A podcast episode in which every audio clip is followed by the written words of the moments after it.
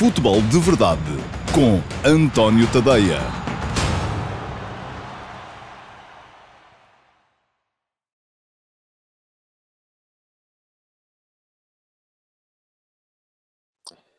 Olá, muito uh, bom dia a todos. Uh, eu sou o António Tadeia. Este é o Futebol de Verdade de uh, quinta-feira, dia 26 de novembro de 2020, um dia depois do falecimento de Diego Armando Maradona, que vai naturalmente ocupar grande parte daquilo que vai ser a edição de hoje do Futebol de Verdade. Não vou dizer que o mundo do futebol esteja em choque, porque não está. Enfim, é... Uh, estarão em choque aqueles que o conheciam melhor, os amigos. Ainda ontem vi uh, imagens de Jorge Valdano uh, a chorar antes de um, de, um, de um, jogo que ia comentar na Liga dos Campeões. Mas, naturalmente, que, mesmo não estando em choque, todos nós nos curvamos perante o contributo de Maradona para aquilo que é o futebol como hoje o conhecemos. Maradona seria, com certeza, uma personagem diferente se tivesse nascido 20 anos mais cedo, eh, como uh, Di Stefano, da mesma forma que seria uma personagem diferente se tivesse nascido 20 anos mais tarde, e quando digo aqui 20 anos, podem ser 25, enfim, não, sei, não, não fiz as contas, como Messi. mas isto tem tudo a ver com a evolução do mundo, mas Maradona foi o, o homem que puxou pela minha geração porque eu era miúdo quando ele esteve em, em Portugal e, e, e, de forma que foi também o jogador que, que apareceu na altura uh, em que as transmissões começaram a ser popularizadas na televisão, em que uh, as cassetes de VHS se vulgarizaram e toda a gente tinha cassetes do Maradona para, para ver e para mostrar aos amigos. Já lá vou ao Maradona. Antes disso, quero falar do resto dos temas de hoje um, do futebol de verdade. Diz-me aqui o Simão Rochinol que não é da geração de Maradona, é mais novo, dá para perceber na fotografia. Mas do que vi no YouTube era um jogador de excelência, uma qualidade incrível e um gênio como poucos, é verdade. Eu acho que foi o maior jogador que alguma vez existiu, o maior futebolista que alguma vez existiu. Uh, não vi nenhum uh, igual, nem Messi, nem uh, Cristiano Ronaldo, uh, nem Ronaldo Fenómeno, nem Ronaldinho Gaúcho, uh, nem Zidane, nem Cruyff, e a Cruyff eu já vi pouco também, nem aqueles que estão para trás, embora desses, enfim, dos Beckenbauers, dos Eusébios, dos Bobby Charltons, dos Di Stefanos, essa gente eu já não tenho a noção exata, tal como o Simão não tem, daquilo que terá sido Maradona, porque para se conhecer bem um jogador é preciso vivê-lo. Uh, e uh, eu vivi Maradona mesmo, nunca tendo estado uh, pessoalmente com, com ele, nunca tive essa, essa possibilidade. Bom, vamos então ao resto dos temas no futebol de verdade de hoje, para depois gastar o tempo que sobrar com Maradona. Primeiro, o jogo de ontem do Futebol Clube do Porto, uma vitória segura, justa, não vou dizer fácil, mas sem espinhas, tranquila.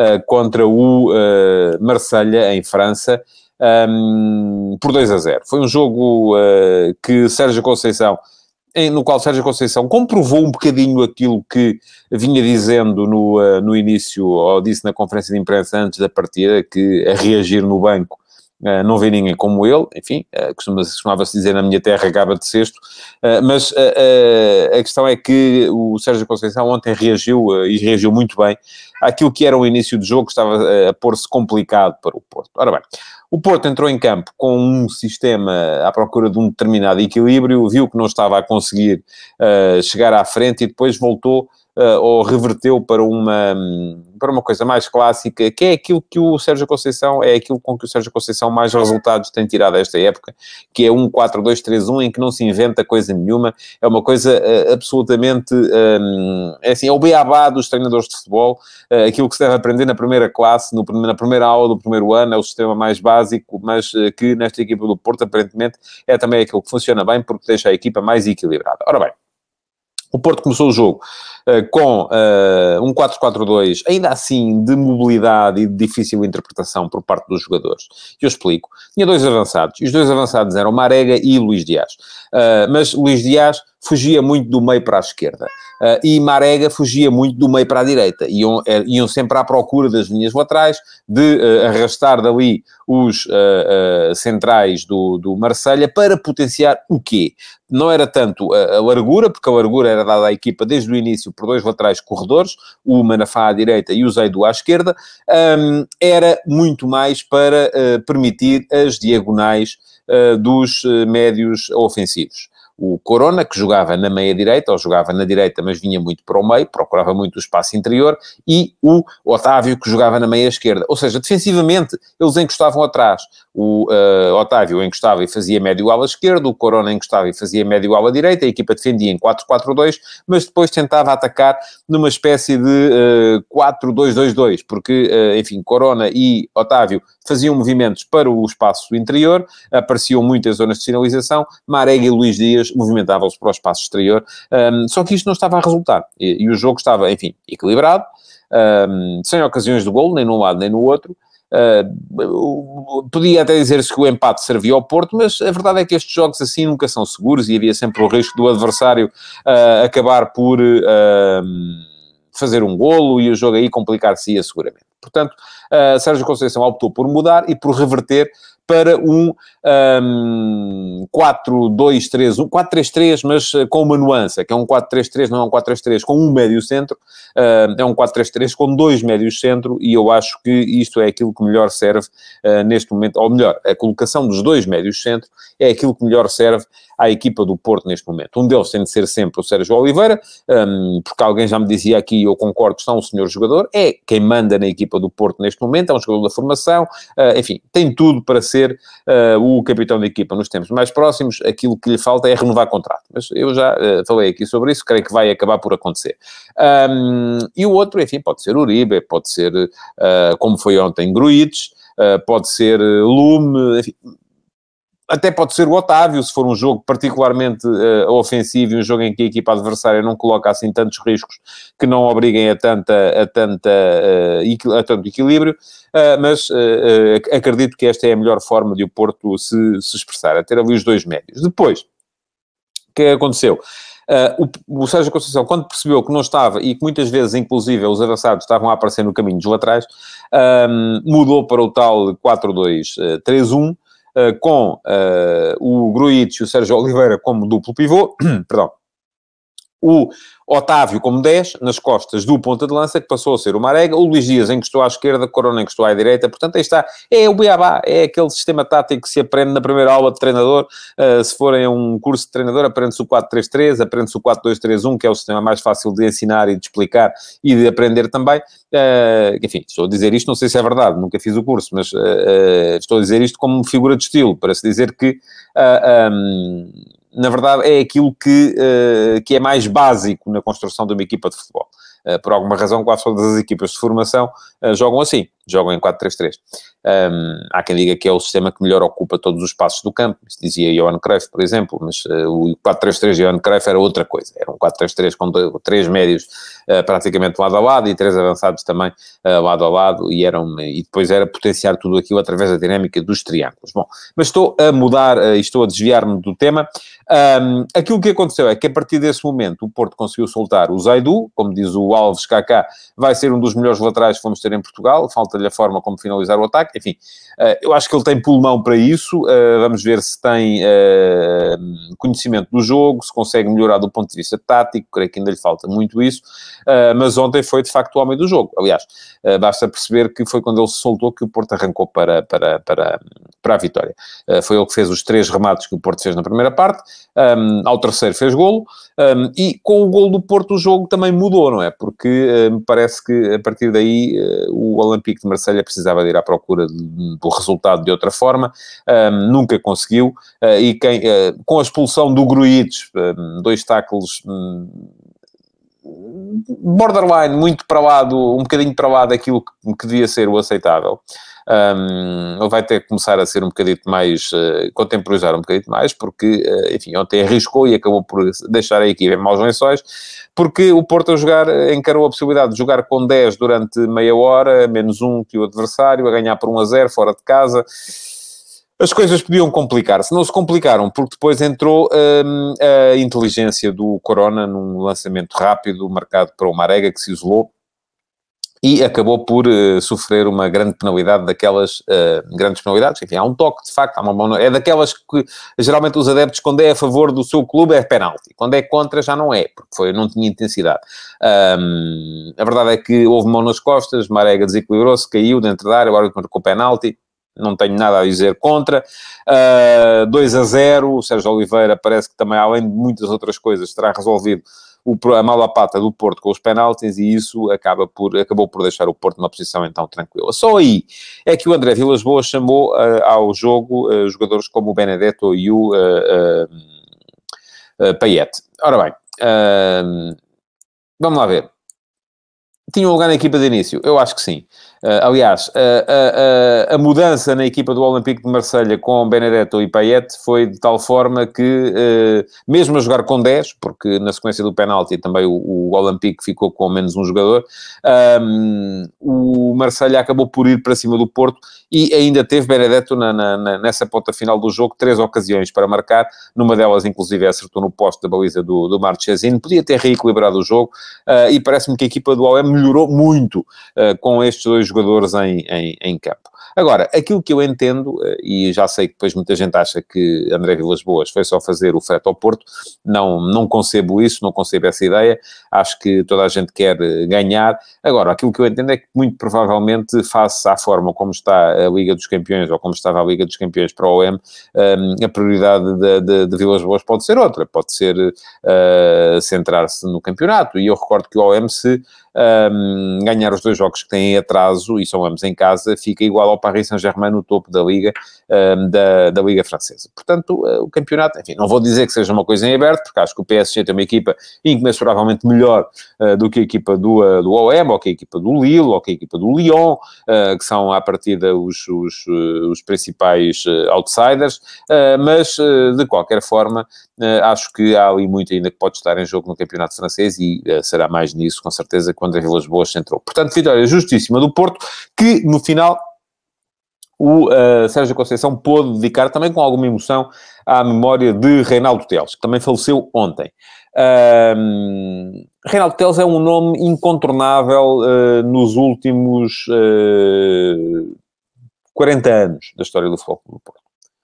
Um, aliás, Muita gente, e eu ainda ontem li um texto do, do, do, do meu antigo colega Eugénio Queiroz, na, na, na, no, publicado no Facebook, uh, e o Eugénio conhecerá muito melhor uh, o legado do Reinaldo Teles, porque além de ter vivido e trabalhado no Porto durante grande parte da sua carreira, um, acompanhou muito a equipa do Futebol Clube do Porto, um, e, mas a ideia que, de que ele lá expressa é um bocado a ideia que eu tenho também, e houve uma altura quando uh, o treinador do Porto era Bobby Robson, que acompanhei muito o Porto também nas competições europeias, e uh, na altura ao serviço do, do, do Expresso, uh, e aquilo que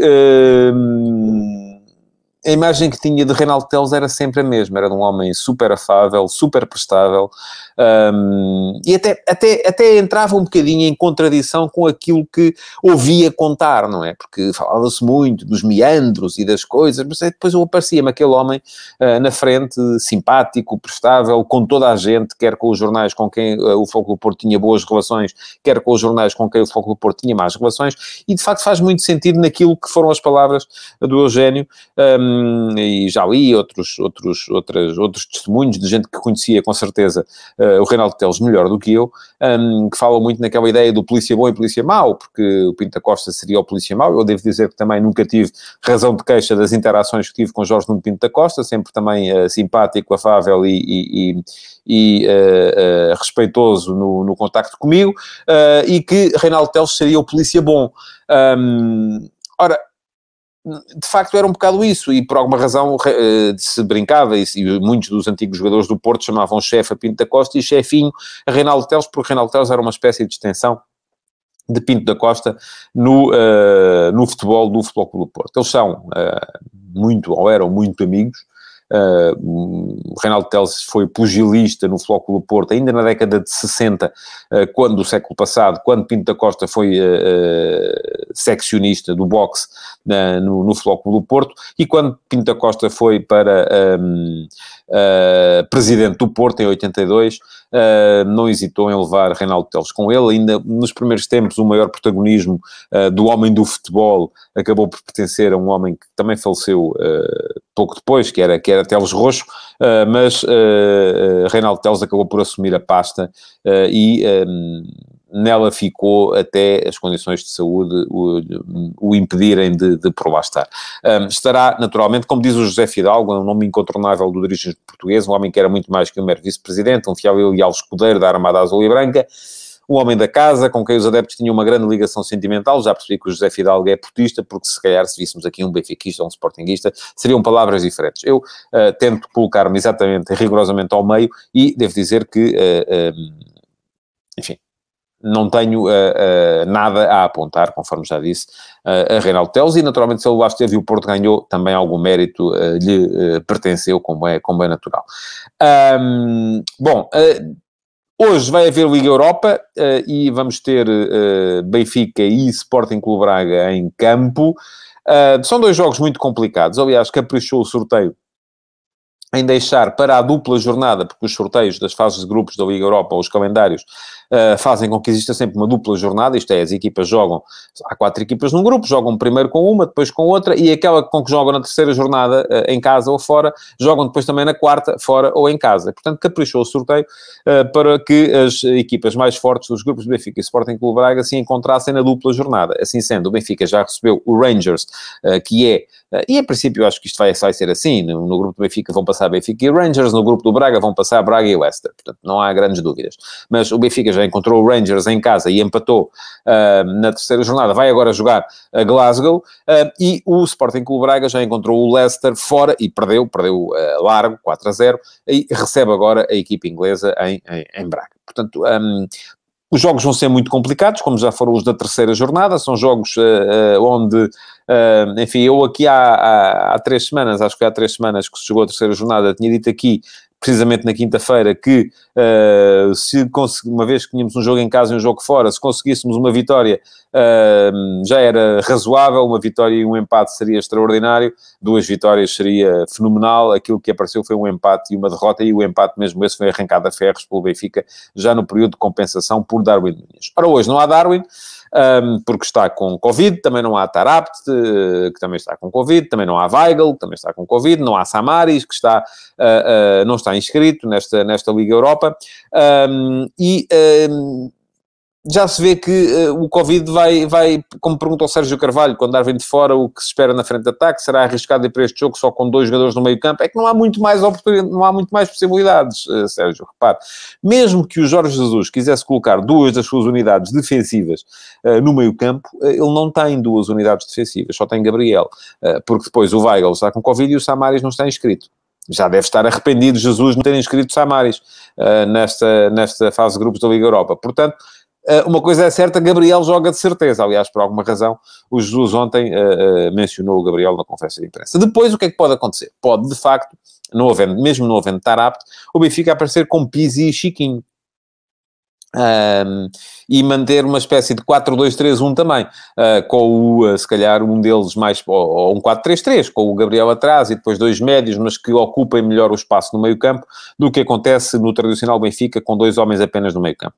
Um, agora, isto significava que depois teria de sacrificar um dos avançados, teria de jogar com, com uh, Seferovic, provavelmente, e sem Waldschmidt, uh, e com os dois, os dois extremos. Não sei, acredito que o Benfica vai jogar no seu 4-4-2 habitual, um, porque o jogo, enfim, claro que é não é bom perdê-lo, uh, mas o Benfica até tem uma tradição e tem a mentalidade dos seus jogadores, porque estão habituados a ganhar, lá está, isto é uma coisa que se conquista com vitórias, à medida que as equipas vão ganhando, uh, vão interiorizando estas coisas e geralmente é nestes jogos mais complicados que as equipas aparecem melhor. Aliás, basta ver aquilo que aconteceu no ano passado ao Benfica, por exemplo, em Leipzig, onde o Benfica podia perfeitamente ter ganho o jogo, estava a ganhar por 2-0 até muito perto do final, no momento em que estava encostado à parede. Neste momento o Benfica não está nem pouco mais ou menos encostado à parede, um, tem 7 pontos, tantos quantos tem o uh, Rangers, uh, e uh, aquilo que acontece é que um, se ganhar, naturalmente, está apurado. Se empatar, uh, mantém uma vantagem muito grande. Se, mesmo se perder, uh, ainda tem o Ler Poznan em casa um, para, para rematar a questão. E não me parece, acho que o Benfica não terá grandes dificuldades nem com o Poznan, nem com o Standard de Liège. Portanto, o jogo não é assim tão. Não, o Benfica não está encostado à parede. Agora, é um jogo que é importante até para a estabilidade emocional da equipa, que vem de uma série de resultados maus um, interrompida apenas com aquela vitória curtinha contra o Paredes na, na, na, na Taça de Portugal uh, e uh, precisa de dar uma resposta até para os próprios jogadores, um, até para os próprios jogadores uh, acreditarem em si próprios. Pergunta-me o Luís Souza o que é que eu tenho a dizer sobre Jorge Jesus, dizer que era de adiar jogos do Benfica por ter três casos de Covid no clube, que tem um plantel com o maior número de jogadores da Liga, enfim... Uh, oh Luís, eu, o facto do Benfica ter um plantel com o maior número de jogadores da Liga, a mim não me diz rigorosamente nada. Até podia ser o plantel com o menor número de jogadores da Liga. Isso acho que uh, não tem de ser um fator a levar em conta. Aquilo que eu digo é aquilo que eu digo desde antes da época começar. Obviamente o Benfica não pode adiar jogos, não é? Porque, só porque tem Covid, nem que tenha 3, nem 10, nem 25, nem 87. Não pode. Uh, a única entidade que pode adiar jogos aqui neste momento é a DGS. É o delegado de saúde regional. Aliás, foi isso que aconteceu, por exemplo, naquele Sporting Gil Vicente da primeira jornada. E, aliás, até foi o delegado de saúde regional de Barcelos que adiou a partida. Uh, porque as duas equipas estavam com casos de, de, de, Covid. Aquilo que eu acho é que, antes da competição começar, devia ter sido inserido, e já disse isto aqui várias vezes, quem quiser ir à procura das gravações, uh, está lá dito.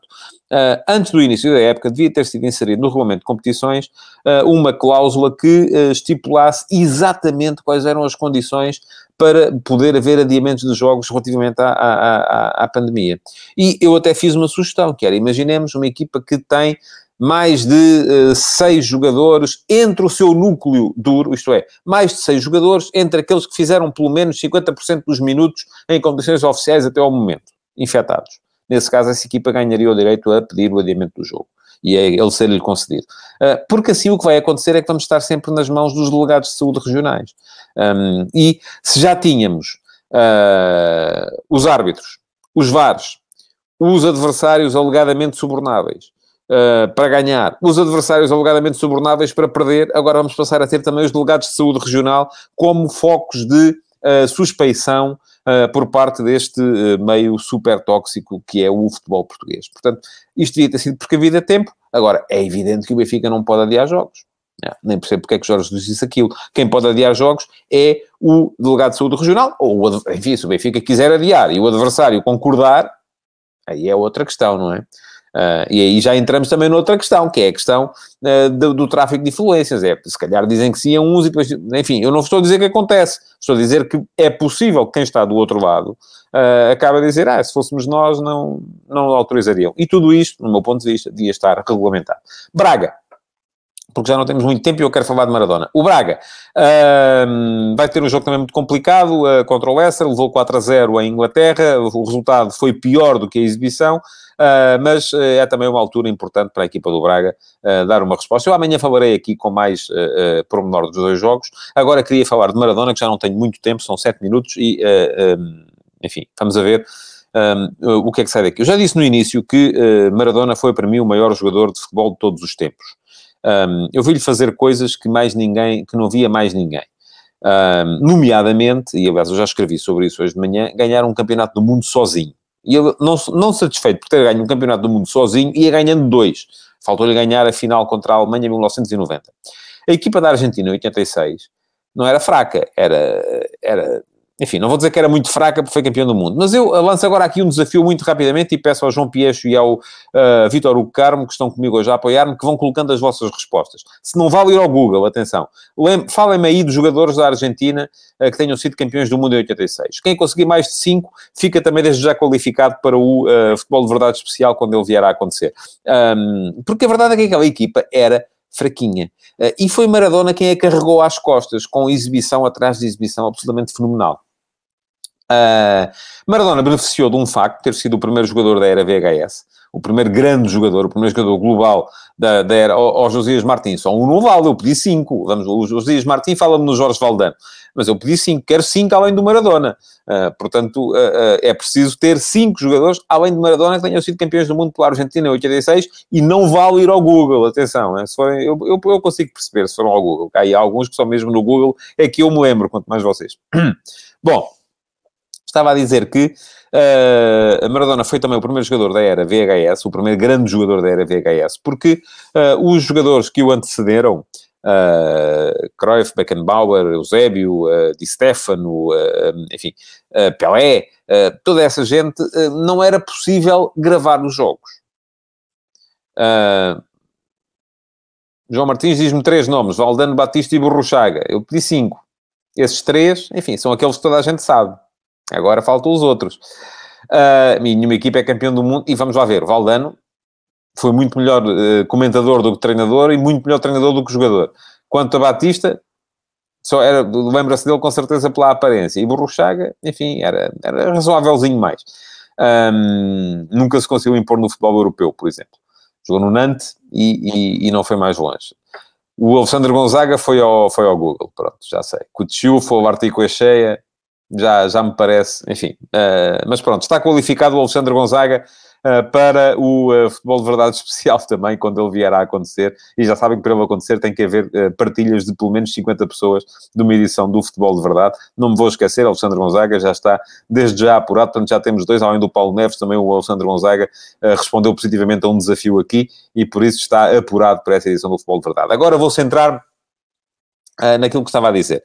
Uh, Maradona foi o primeiro jogador da era VHS uh, e isso naturalmente permitiu-lhe ter em nós um impacto completamente diferente daquele que tiveram outros jogadores dos quais não havia cassetes e não havia a possibilidade de gravar os jogos e de, e de ver os jogos com, com, com, frequência. Depois, além disso, foi o último grande jogador um, sem, sem ter a pressão extraordinária das redes sociais e isso também é muito importante. Um, por um lado, não lhe deu a dimensão global uh, que tem hoje Messi e Cristiano Ronaldo, eu até vou aqui uh, num instante chegar, porque eu, isto, enfim, está sempre a crescer, e vou aqui num instante tentar perceber uh, quantos seguidores tem o Cristiano só no, uh, só no Instagram, Uh, são 243 milhões, portanto já estão a ver, há 243 milhões de pessoas que veem as publicações, ou que veem, enfim, estão em condições de ver as publicações do Cristiano Ronaldo no Instagram, um, Maradona não teve isso. Uh, mas mesmo assim acabou por ser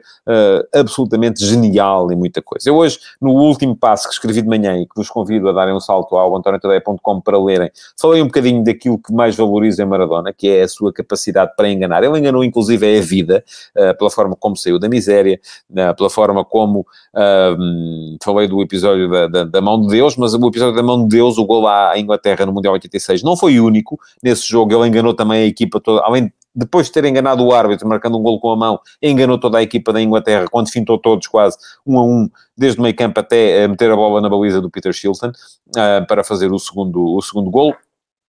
Uh, mas foi, foi alguém que teve sempre a capacidade para surpreender e para, e para enganar. E jogar futebol é enganar. Um, é enganar no drible, é enganar no, no, na, na, simulação, um, é, é, é, ser capaz de uh, uh, surpreender quem está do outro lado, é simular também. Um, portanto, isso Maradona tinha como nenhum outro. Apesar de ser um, baixinho, gordinho, ele era um atleta, tinha força, tinha resistência, tinha velocidade, tinha uma mudança de velocidade extraordinária, tinha um pé esquerdo que fazia coisas absolutamente fantásticas. procurem no, no, no YouTube, há vídeos de Maradona uh, a dominar uh, uma laranja, porque muitas vezes mandavam-lhe uma laranja uh, e ele dominava como se fosse uma bola de futebol. Um, há um vídeo famoso do aquecimento de Maradona com a bola, enfim, que é absolutamente notável.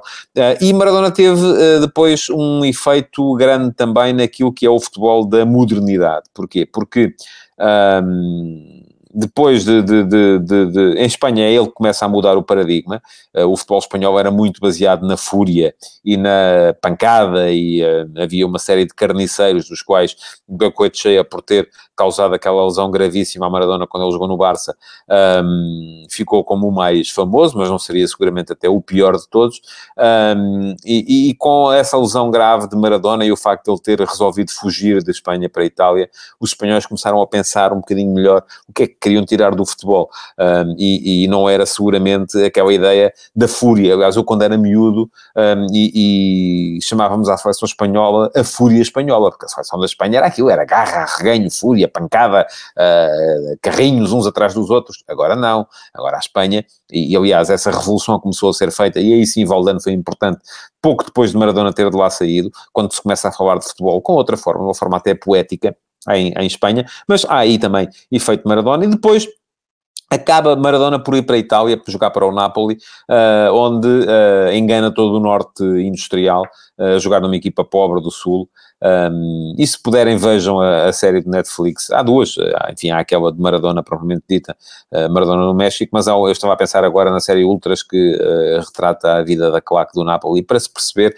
como aquilo é também Maradona, uh, porque na, em Nápoles vive-se o futebol da, maneira como, da maneira como Maradona o vivia.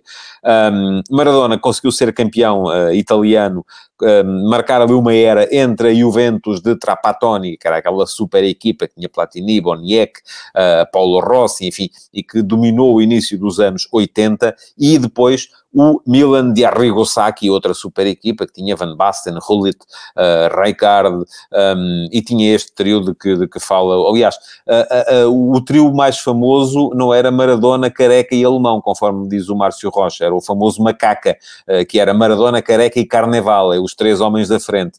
Um, e, e, foi com esses três, havia no meio campo alemão, Salvatore Bagni, jogava Ferrara nessa equipa do Napoli, mas enfim, era uma equipa que ainda assim era inferior às outras e foi campeão muito graças ao gênio de Maradona. Foi campeão da Itália, ganhou a taça UEFA, e na altura ganhar a taça UEFA não é como é hoje, uh, ganhar a Liga Europa, porque na altura não havia Liga dos Campeões a levar um, as melhores equipas da Europa uh, para o outro lado. Portanto, o vencedor da taça UEFA muitas vezes era mesmo a segunda melhor equipa da, da, da Europa, uh, se não era a segunda, era a terceira ou quarta. Portanto, o Nápoles conseguiu ganhar um, a taça UEFA, e aquilo que depois, uh, vimos em Nápoles também foi o declínio de Maradona. E é muito isso que muita gente ainda hoje recorda. Uh, é o Maradona das drogas, o Maradona dos abusos, uh, o Maradona da, da, da, das crises existenciais, porque ele não teve claramente a capacidade para lidar com aquilo que a vida lhe foi, lhe foi, lhe foi dando. há um texto muito bom de, de, Jorge Valdano no El País de hoje, que eu também recomendo que leiam, um, que explica muito bem isto, que é a forma como o Diego era um e o Maradona era outro. E o Diego era extraordinário, mas o Maradona nunca soube lidar com aquilo que nós, uh, os adeptos, exigíamos, lhe pedíamos uh, a cada momento. e por isso mesmo começou aí a fase de, de declínio. Eu estive duas vezes perto de, de, de, Maradona, nunca, nunca interagi. uma delas foi quando Maradona veio a, a a Portugal, jogar contra o Sporting. Ele vinha precisamente uh, de uma crise em que estava com, cheio de problemas com drogas, uh, jogava no Napoli, mas estava, acabou por sair depois, não se apresentou no início da época. Uh, aliás, o jogo apresentou-se poucos dias antes desse jogo com o Sporting, vinha gordo. e eu trabalhava na altura no Expresso, lembro-me de, de o ver entrar em campo em Alvalade com o número 16, fui a esse jogo.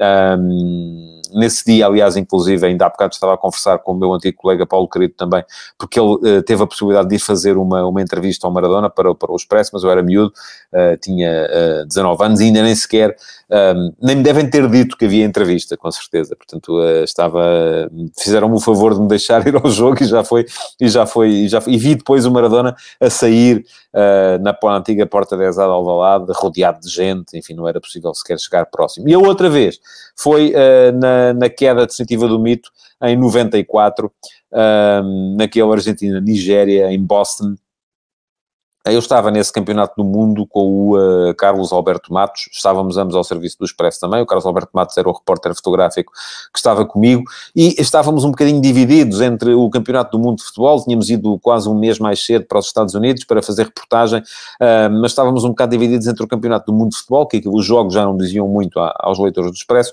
e uh, as finais da NBA nesse ano entre os New York Knicks e os Houston Rockets. E então, como era dia de escrever, uh, e como tínhamos acabado de chegar de Houston, acho eu, ou íamos para Houston no dia seguinte, já não tenho muito essa, essa memória, uh, acabámos por não ir a esse jogo, a esse Argentina-Nigéria, um, ehm, que motivou a análise positiva de, uh, de Diego Maradona, mas estávamos em Boston e tínhamos bilhete, acabámos foi por não ir, uh, porque ou estávamos a recuperar a viagem, porque os Estados Unidos são um continente, ou era dia em que eu tinha de, de, de escrever e, portanto, acabei por não, por não estar no, no, no jogo. Portanto, essa oportunidade perdia uh, e não voltei a ter outra, porque Maradona, e não voltarei já, uh, porque Maradona já foi. Bom, já me estiquei, já passei 4 minutos do tempo, uh, mas o assunto naturalmente justifica-o.